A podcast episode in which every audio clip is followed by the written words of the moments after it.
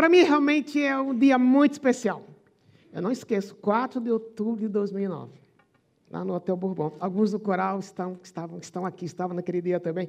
Eu não dei bom dia para esse lado, mas amo vocês, do mesmo jeito que amo aquele lado também, tá bom?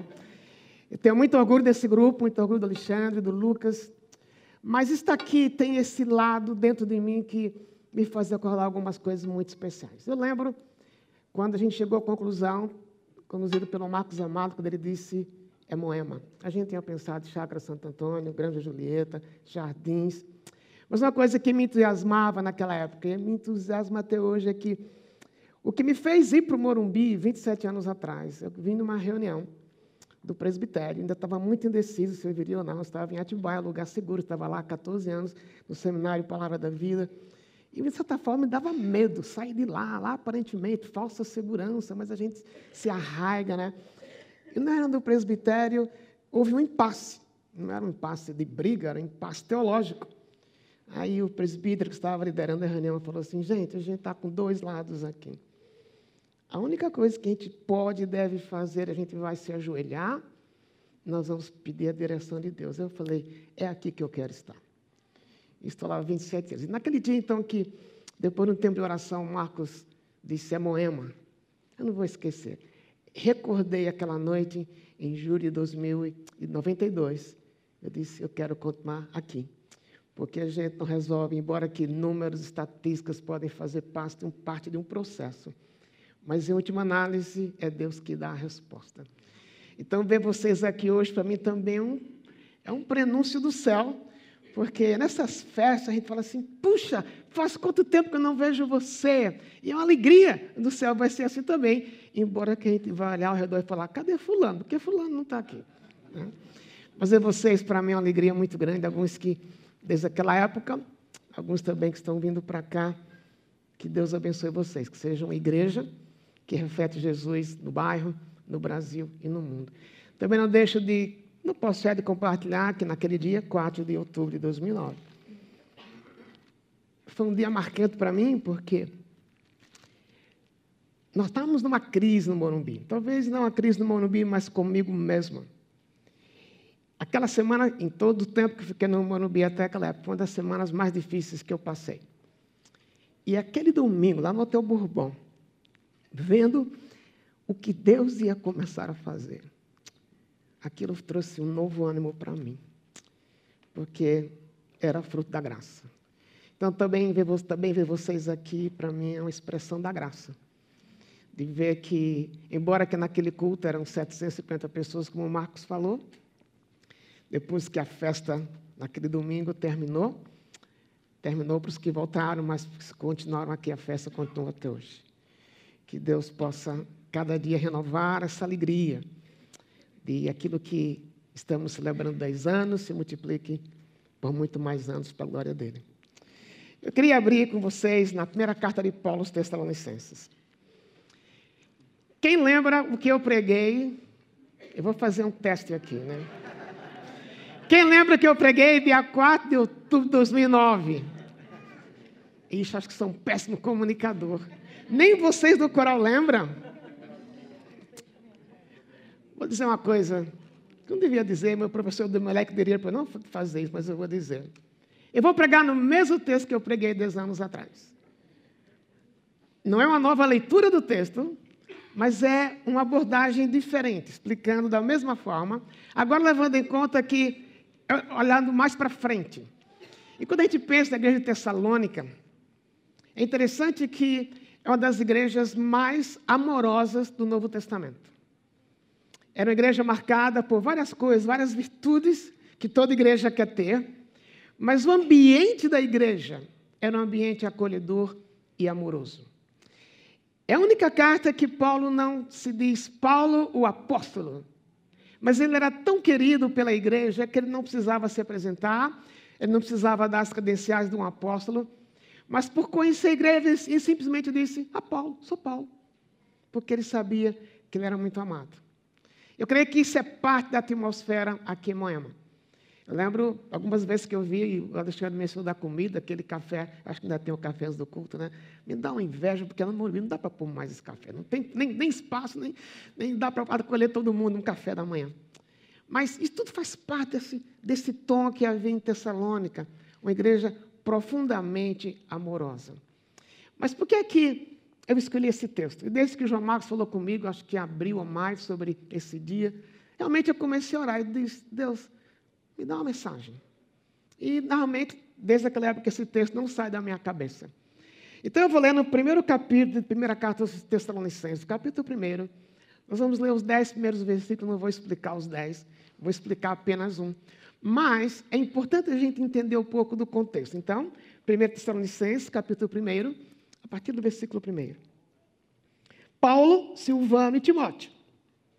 A igreja dos Tessalonicenses, em Deus Pai e no Senhor Jesus Cristo. Sempre, sempre damos graças a Deus por todos vocês, mencionando-os em nossas orações.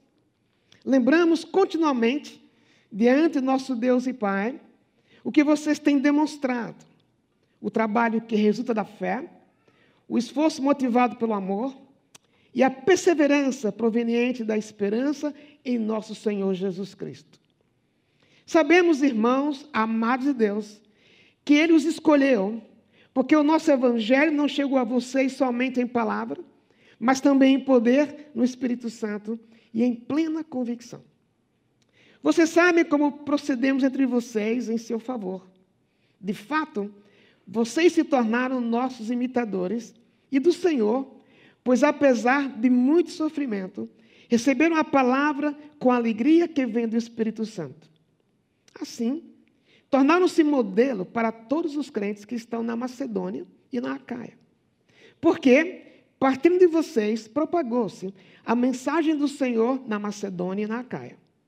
Não somente isso, mas também por toda parte tornou-se conhecida a fé que vocês têm em Deus. O resultado é que não temos necessidade de dizer mais nada sobre isso, pois eles mesmos relatam de que maneira vocês nos receberam e como se voltaram para Deus, deixando os ídolos, a fim de servir ao Deus vivo e verdadeiro, e esperar dos céus seu Filho, a quem ressuscitou dos mortos, Jesus, que nos livra da ira que há de vir. Paulo passou apenas três semanas em Tessalônica. Ah, talvez nem tanto três semanas, mas pelo menos três sábados. E se não contar o sábado, a semana seguinte, depois do terceiro sábado, foram 15 dias. Mas em 15 dias ele trouxe para aquela igreja o fundamento, ou os fundamentos para uma igreja que iria avançar. Há registros de que até depois do ano 300, 310, a igreja de Tessalônica ainda era conhecida como a igreja modelo naquela região. Então, eles simplesmente não ficaram nas três semanas, nos três sábados que Paulo esteve com eles, mas eles avançaram, eles se expandiram. E não somente cresceram nas virtudes aqui, como nós lemos, na fé, na esperança, no amor, mas o testemunho deles alcançou todo o norte da Grécia, todo o sul da Grécia, toda a região que hoje é a Turquia. Olhando para trás, dez anos atrás, vocês não ficaram apenas em 100 pessoas? Hoje são mais de 500 o mundo que, dos que frequentam aqui. Houve um avanço, mas em apenas 10 anos é algo surpreendente. Não foi um crescimento exterior, exponencial, que apenas se conta os números, mas um crescimento, um avanço que tem a ver com solidez. E agora, como é que vamos olhar para o futuro? Então, uma igreja, eu quero enfatizar, baseado nesse texto, é que uma igreja que avança, mais que vocês já avançaram, é uma igreja que em tudo que ela faz, ela reflete a pessoa de Jesus. Em tudo que ela faz, em tudo que ela é. A igreja que vai avançar não é marcada pelos eventos que ela faz, isso pode fazer parte. Não é marcado pelo número de pessoas no hall de membros, embora isso também pode comunicar alguma coisa. Mas ela só avança na medida em que naquilo que ela é e naquilo que ela, que ela faz, ela reflete Jesus. E como que aconteceu isso em Tessalônica? Lembre que se você guardou a leitura que Paulo afirma, o fato deles serem, estarem em Jesus ele afirma que o estilo de vida deles também reforça o fato, acentua o fato que eles foram escolhidos por Deus. Então, lembrando que ele fala aos Efésios, escolhidos por Deus antes da fundação do mundo. Agora, como é que isso se expressou?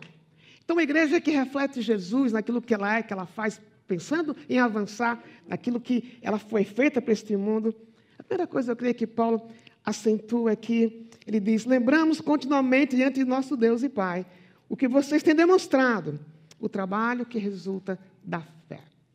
Uma igreja que avança reflete Jesus por causa dos seus atos de fé.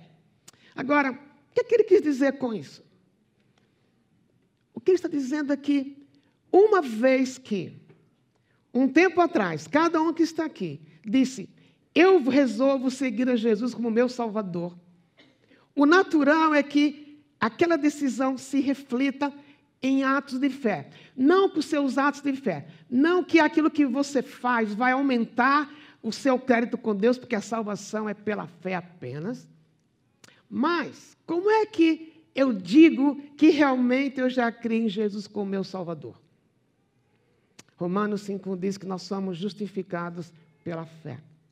E de alguma forma, eu, tinha um professor, que foi meu professor de grego no seminário de Dallas, que ele era famoso, não somente porque era um bom professor de grego, mas porque ele liderou um movimento que simplesmente afirmava que apenas é preciso crer.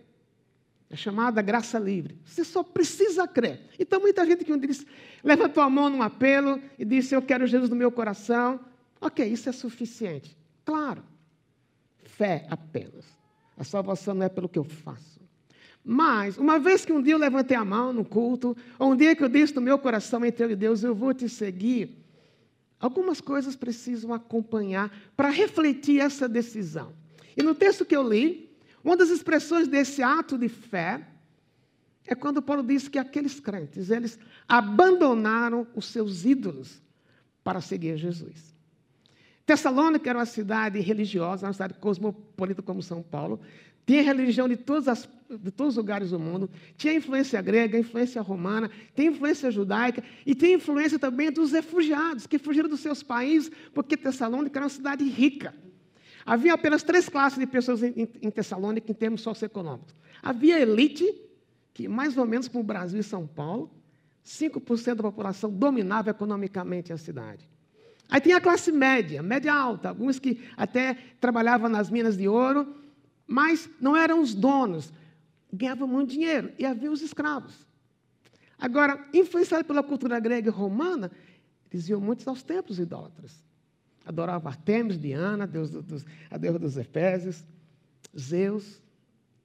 Hoje a gente não tem isso. Suponha que ninguém aqui vai num templo pagão para adorar um desses deuses. Mas será que algumas vezes a gente não reflete um pouco do passado? Não vou pedir para ninguém levantar a mão aqui, mas alguém aqui já teve curiosidade em ler o horóscopo que sai no Estadão todos os dias? Só por curiosidade. Ou então participa daquela brincadeira do copo. Lembra da brincadeira do copo? Tem alguém aí?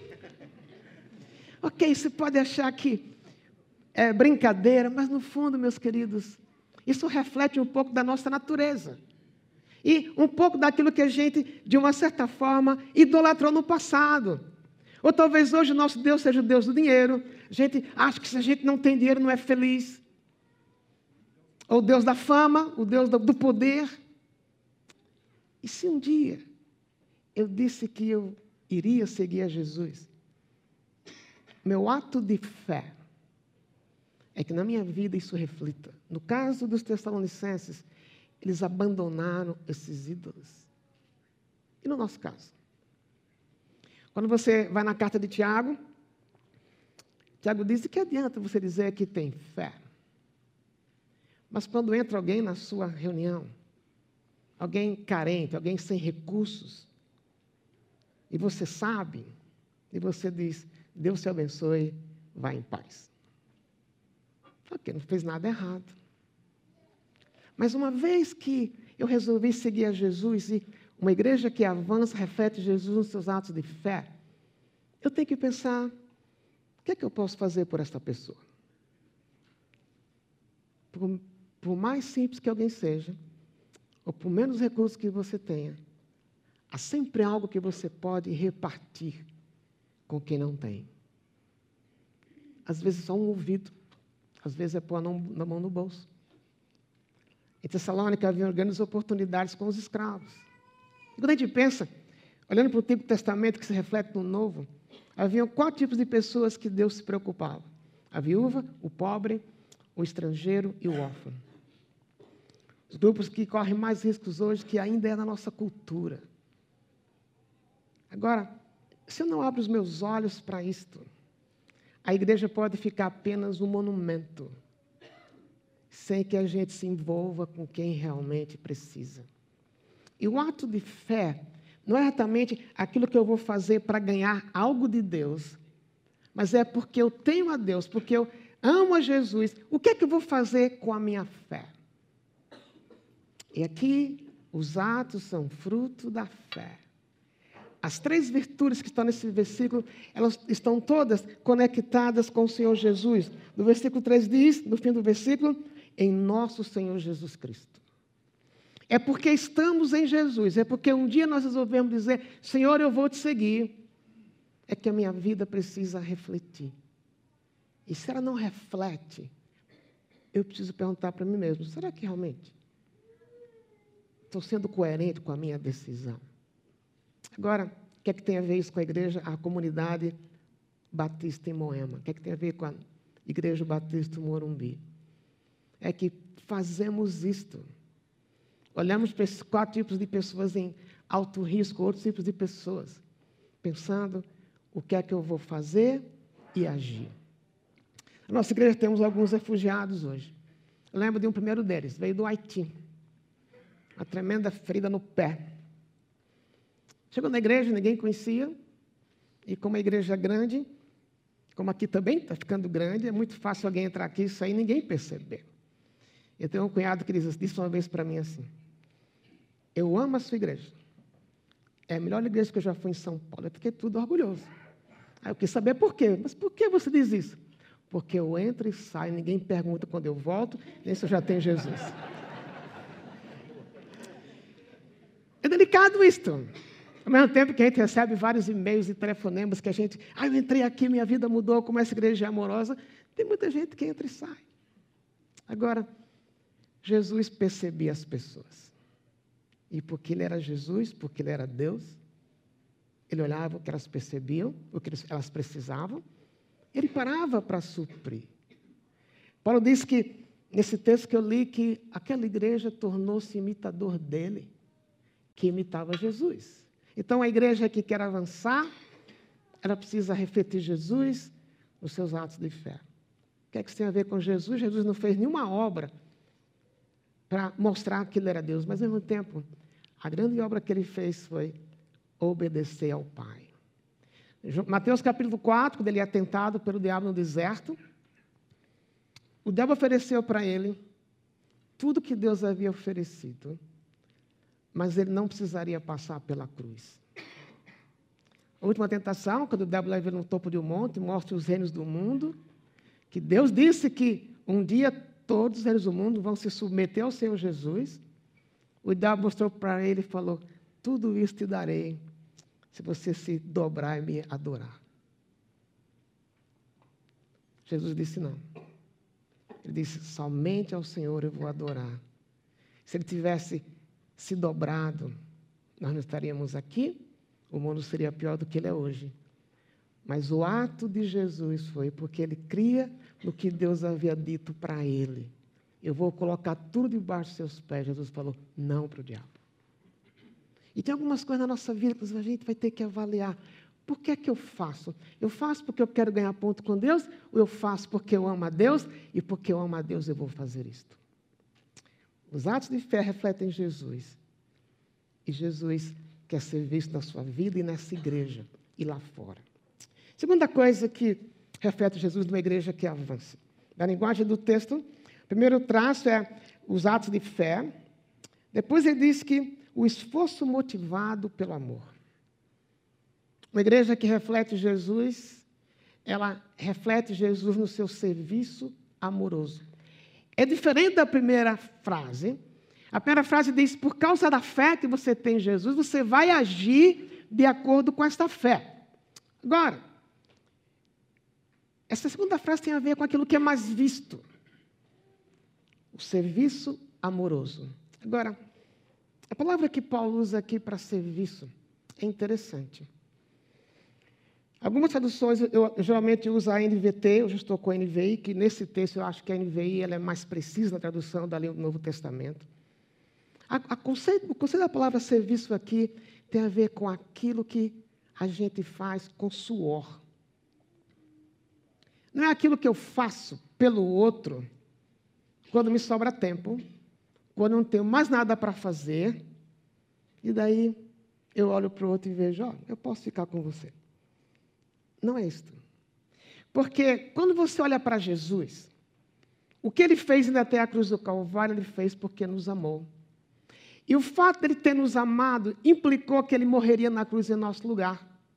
O que Paulo está falando aqui é, é que você vai morrer na cruz, mas muitas vezes, para demonstrar a fé que você tem em Jesus, você vai olhar para uma pessoa diferente de você, uma pessoa chata, uma pessoa que você nunca levaria para uma viagem com a sua família, uma pessoa que você pergunta: será que ela vai para o céu mesmo? E para aquela pessoa, por causa de Jesus, você dá a mão para ela. E muitas vezes implica em suor. Em nenhum momento isso pode ser confundido com legalismo, como eu tenho o quê? Algumas coisas a gente faz em casa, com a esposa, com o esposo, com os filhos, não porque eu tenho o quê, mas porque a gente ama. Quer um exemplo? Eu vejo isso na minha, na minha casa, quando os filhos eram pequenos. A gente tinha um orçamento muito curto. Às vezes, eu lembro a primeira vez, eu lembro a primeira vez que eu comprei um filé mignon, gente. Era feito tão marcante para mim. Comprei um filé mignon para casa. Depois comprei um baby beef. Eu coloquei na geladeira e a moça, que dia eu vim em casa ajudar até, quando ela pegou aquele baby beef, torrou. Eu falei, caramba, que coisa. Custei tanto a comprar aquele baby beef, ela torrou. Bom, mas aí quando a gente está em casa, tem um pedaço, só tem um pedaço de carne para cada um. Aí a, a esposa está comendo e o filho chega do lado, olha o pedaço de carne, a esposa parte, corta a carne, ela não come. Ela dá para quem? Para o filho. Eu não faço isso, mas minha esposa faz. Eu comprei, tem que gozar do que eu comprei. Mas veja, ela não fala assim, para que eu tive filho? Não, nem lembra disso. Mas abre mão de uma coisa gostosa, porque ama. Não é pesado. O que Jesus fez na cruz, ele não, ele não foi para a cruz resmungando. E por que, que eu vim? Eu devia ter cedido ao diabo lá em, em Mateus 4, não estaria aqui. Ele em nenhum momento resmungou. Teve uma hora que ele, o suor veio, suor em forma de sangue. Ele chegou a dizer: Pai, se possível, passa de mim esse cálice, mas seja feita a tua vontade. É isso que fez a igreja de Tessalônica avançar. Porque eu falei que o tom da carta é um tom amoroso, um tom de amor. Mas eu creio que eu tenho, eu creio que todos nós aqui temos algumas pessoas ao nosso redor que a gente não quer levar, não quer sentar com elas no mesmo fileiro no avião. Quando você vê de longe na fila no check-in, você fala, Ih, tomara que não estejamos no mesmo voo. Mas por aquela pessoa, Jesus também morreu. E eu preciso depender de Deus muitas vezes para olhar para ela da forma como Jesus a olha. Assim como Jesus olhou para mim e para você e disse: o Lisânias é complicado. Há umas duas semanas atrás, no culto da noite, eu cheguei e tinha um senhor me esperando. Eu nunca, nunca tinha visto na igreja. Aí ele falou assim: Eu preciso falar com o senhor. Eu falei: Por quê? Eu estou com muita raiva de você. Eu falei: Eu tão santo, alguém tem raiva de mim.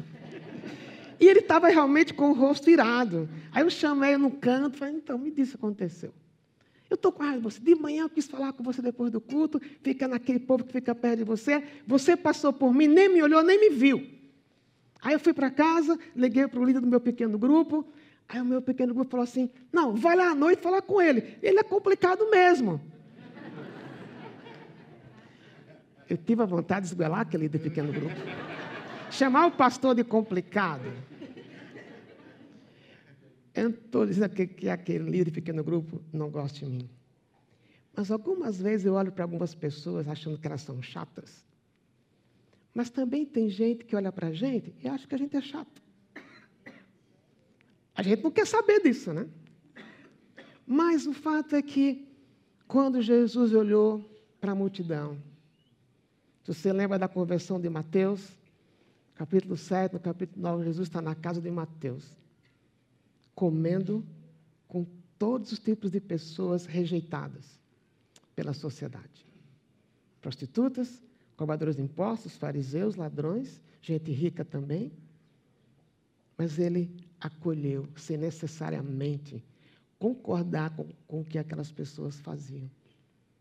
Mas uma igreja que avança, reflete Jesus no serviço amoroso às pessoas estranhas, às pessoas diferentes, às pessoas complicadas. Porque é assim que Jesus fez. E o trabalho é fruto do amor. Não é que eu vou trabalhar para aprender a amar, mas porque eu amo. E tem algumas vezes, meus queridos e minhas queridas, que a gente não vai querer fazer. Que a gente vai dizer, Senhor, e sendo honesto com Deus, o Senhor sabe que eu não teria vontade de fazer isto. No meu prédio, onde eu moro, tem, tinha um, um, um zelador. Você pode imaginar uma pessoa chata, carrancuda, briguenta, tudo ele era. Nosso vizinho de porta tentou vender o apartamento dele. Algumas vezes, duas vezes, as pessoas que chegaram para olhar o apartamento, pensando em comprar, perguntaram para alguns vizinhos como é o prédio, e alguns vizinhos falaram daquele, daquele zelador, desistiram de comprar por causa daquele homem. Uma vez eu bate boca com ele também.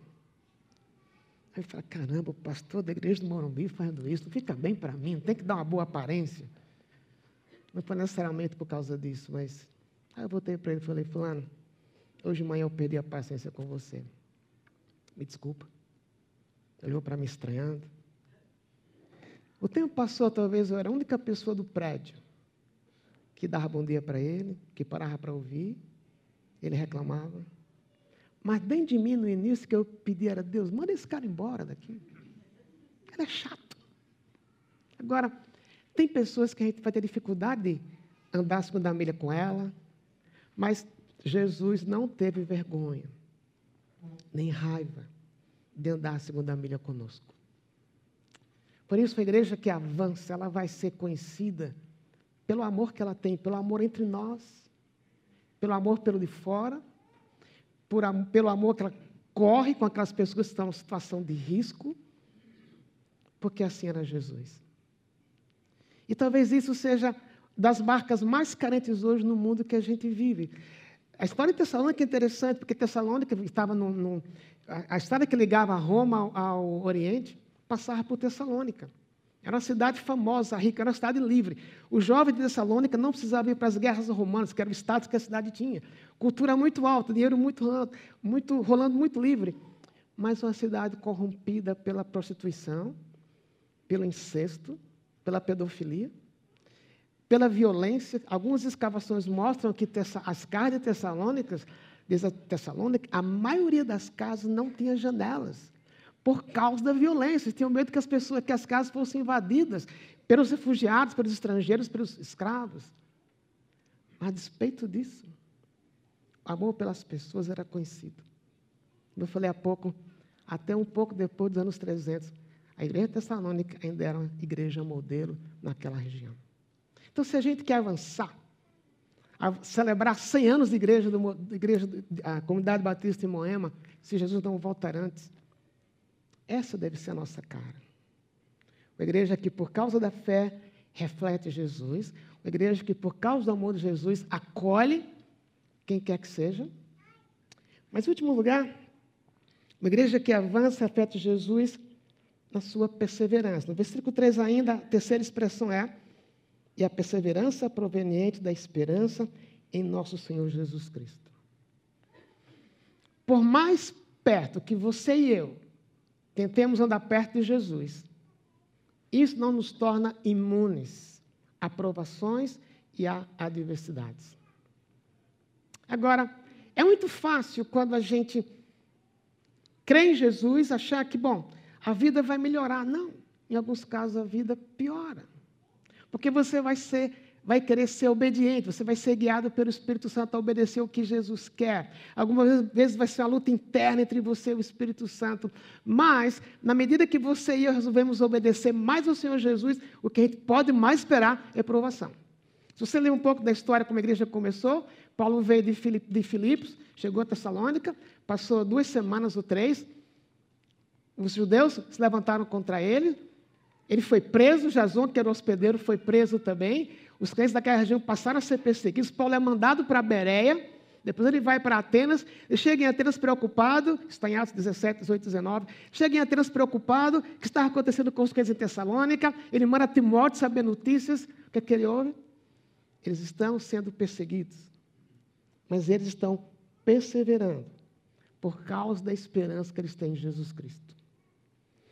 A frase aqui tem a ver com olhar para o dia que Jesus vai voltar. E se Jesus realmente é Deus, como ele é, é uma pergunta retórica, se Jesus é Deus, é Deus e diz que ele voltaria, eu posso olhar para esse dia, entendendo que adversidades vêm, que problemas pessoais vêm, problemas corporativos vêm, problemas na igreja vêm, mas a gente não vai perder a esperança, porque um dia isso passa. Ontem eu fiz o funeral de, de uma senhora de 82 anos. E eu gostava tanto, todo domingo ela sentava ao meu lado da teca, na primeira fila na igreja, Dona Branca. E ontem no funeral foi interessante uma, uma expressão que a pessoa disse. Era alguém da família, eu creio que era um cunhado, e falou: É tão bom saber que minha cunhada estava no hospital, teve um AVC, levou uma queda, ficou 22 dias quase que em coma, mas hoje não tem doença para ela, porque ela está no céu. Pode parecer um pouco de drama, mas cada vez que você e eu passamos por provações, algumas vezes dá, algumas vezes dá vontade de desistir, ou de perguntar: será que, que Jesus falou que estaria comigo nas provações é verdade? Porque eu oro, oro, oro e nada muda. Essa semana, conversando com alguém, está mais de 12 anos orando por alguma coisa que Deus não muda. Ela falou mais ou menos assim: eu estou na iminência de perder a minha confiança em Deus. Eu falei: que bom que você foi honesta em dizer isto. Porque o fato de você orar, orar, orar, orar e Deus não responder há 12 anos, não quer dizer que Deus esteja em silêncio. Mas essa é a nossa tendência. E às vezes nós duvidamos de Deus porque estamos há seis meses, há um ano, orando por coisas que Ele não responde. A minha esposa é uma influência muito grande sobre, para mim, sobre mim, sobre a vida de oração dela. Ela gosta de escrever o que ela ora. De quando eu dou um espiado no caderno dela, não gosto que eu faça isso, mas dou um espiado. Mas tem alguns espaços em branco que Deus não respondeu ainda. E depois de talvez 15, 17 anos, eu sei que o que nos mantém em pé é o fato de não ter perdido de vista. Que pode ser que Deus nem vá responder aqui. Mas vai chegar o dia que está na presença dele vai curar. E Paulo disse: vocês estão sendo perseguidos, mas não percam de vista, vocês têm uma esperança, e a palavra esperança do Novo Testamento, eu gosto sempre de lembrar que ela não é, não significa uma mera possibilidade. Ela é uma certeza. Hoje eu estou, eu estou com esperança que o meu time vença o Havaí e chegue mais perto do topo. Ninguém garante. Esperava que ele batesse o CSA, perdeu. Isso é possibilidade. Esperança é certeza. E a grande e única certeza que a gente tem na vida, no meio da aprovação, é dupla. Jesus está conosco e um dia ele volta. No fim do no capítulo, Paulo se refere dizendo que, que vocês estão esperando do céu o seu filho a quem ressuscitou dos mortos, Jesus que nos livra da ira vindoura. Em três semanas ou três sábados, eles entenderam que Jesus voltaria. E é isso que estava dando para eles A vida está dura, a crise no Brasil está dura, eu não acho emprego há anos, eu não consigo fazer o que eu fazia antes, mas olha, a sua esperança está em Jesus, que nos leva a outra coisa. Se a minha esperança está em Jesus, e eu sei que Ele vai voltar de repente, a minha vida pessoal precisa cada dia, em termos de comportamento do interior, um exterior que é fruto do interior, viver em maior santidade. Porque Ele pode voltar a qualquer instante. E quando eu encontrar com Ele, claro que eu não vou. Se ele me, eu cresci num ambiente em que, lá no Recife, em que se dizia: bom, se Jesus voltar, você estiver no cinema, onde você vai? Eu falei, então tinha medo no cinema, porque Jesus não voltou hoje, não, deixa eu ver esse filme. Não tem nada a ver com isso, mas tem algumas coisas que você sabe que você não está vivendo bem, corretamente. E se ele voltar hoje? Ele não vai mandar você embora. Mas como é que eu encontro com ele? Eu morava no Recife, casei no Rio, e foi um casamento de repente, a gente não tinha dinheiro para casar, não tinha não ia trabalhar, de repente as coisas aconteceram. Liguei para minha mulher, minha noiva naquela época, estava num, num estágio em Ouro Preto, eu falei, eu tenho um apartamento para morar, o seminário me ofereceu, vou trabalhar na livraria do seminário, eu tenho um apartamento para morar, meio salário mínimo, topa. Ela nem duvidou, disse, nem, nem deu tempo respondendo. Na hora, claro, não posso perder você, não foi isso que ela falou. Eu olho para trás e falo assim, eu acho que meu filho que dissesse a mim, vou casar desse jeito, eu não ia deixar não, porque foi uma loucura. Mas eu amarro tanto essa mulher que falei, pago qualquer preço por ela. Isso foi em fevereiro de, 2000 e, de, de 1975. Era Carnaval do Recife, é muito famoso. Não tinha passagem de avião, nem de ônibus. Era depois do Carnaval que a gente ia casar. E como é que eu vou casar? Alguém na igreja ia fazer uma viagem para Londrina. Ele disse, você quer ir comigo? Eu falei, claro. Não vou perder essa chance. Era uma Variant, lembra de Variant, aquele carro antigo? Eles tinham dois filhos. E eu vim no meio dos dois filhos. Não, no início da viagem, tudo amoroso, beijava aquelas crianças. Mas de vez em quando o filho falava, pai, quero ir no banheiro. O pai parava. Aí eu quero comer alguma coisa. O pai parava, e eu olhando para o relógio, o tempo passando, falei, Deus. Aquelas criancinhas tão loirinhas, bonitas, olhos verdes, cabelos loiros, viraram para mim espécie de diabo, porque toda hora pedia. Mas eu pensava assim: eu não quero casar com raiva. Eu quero encontrar minha noiva bonito. Então, eu aguentei 49 horas de viagem, pensando, eu quero encontrar com ela puro. Que quando eu saí do carro, os filhos falarem, tio, não vai embora. Eu dizendo, ainda bem que eu vou embora. Mas o fato de que um dia, dali a algumas horas, eu ia encontrar minha noiva, me ajudou a aguentar aquelas duas crianças. Jesus vai voltar. Nós somos a noiva dele. E um dia vamos encontrar. Então, as adversidades que nós passamos, as respostas demoradas, ou até a falta de resposta, cria em nós uma resiliência, é o que a palavra perseverança aqui significa resiliência. Quando Paulo escreveu essa carta, essa palavra não existia ainda. Na linguagem de hoje, resiliência. Aquela experiência que você aguenta as pressões sem desistir, por causa da confiança em Deus. Eu creio que em dez anos de história, como igreja, você deve ter passado alguns dias difíceis aqui. Ou em termos de igreja, ou em termos pessoais. E é nesta hora que o caráter de Jesus é formado em nós. Jesus sabia que ele ia ser rejeitado, traído, mesmo assim ele veio, mas ele enfrentou a realidade. Ele foi traído, rejeitado, humilhado, foi até a cruz, mas ressuscitou. E porque ele está vivo, a gente vai encontrar com ele. Três coisas, três atitudes que vão fazer a igreja avançar fé que gera semelhança com Jesus, trabalho. Amor que gera esforço. A gente vai suar algumas coisas, algumas vezes por algumas pessoas. Esperança que gera perseverança e resiliência. E sendo assim, com certeza, meus amigos, meus queridos, daqui a 10, 20, 50, 100 anos, se Jesus não voltar antes, essa igreja continua, continuará avançando, porque esta é a cara de uma igreja que avança. Que Deus abençoe a sempre tipo de igreja. Amém.